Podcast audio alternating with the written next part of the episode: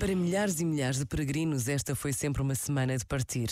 De partir de madrugada para atravessar montes e vales, de ver nascer o sol e de o ver desaparecer no horizonte.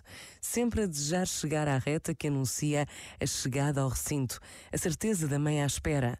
E a emoção toma conta de todos quando finalmente se alcança a cruz alta e lá embaixo se vê a capelinha.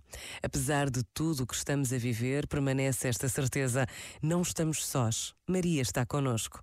Por vezes, basta a pausa de um minuto para sentirmos o coração cheio de memórias que nos falam do céu. Pensa nisto e boa noite. Este momento está disponível em podcast no site e na app.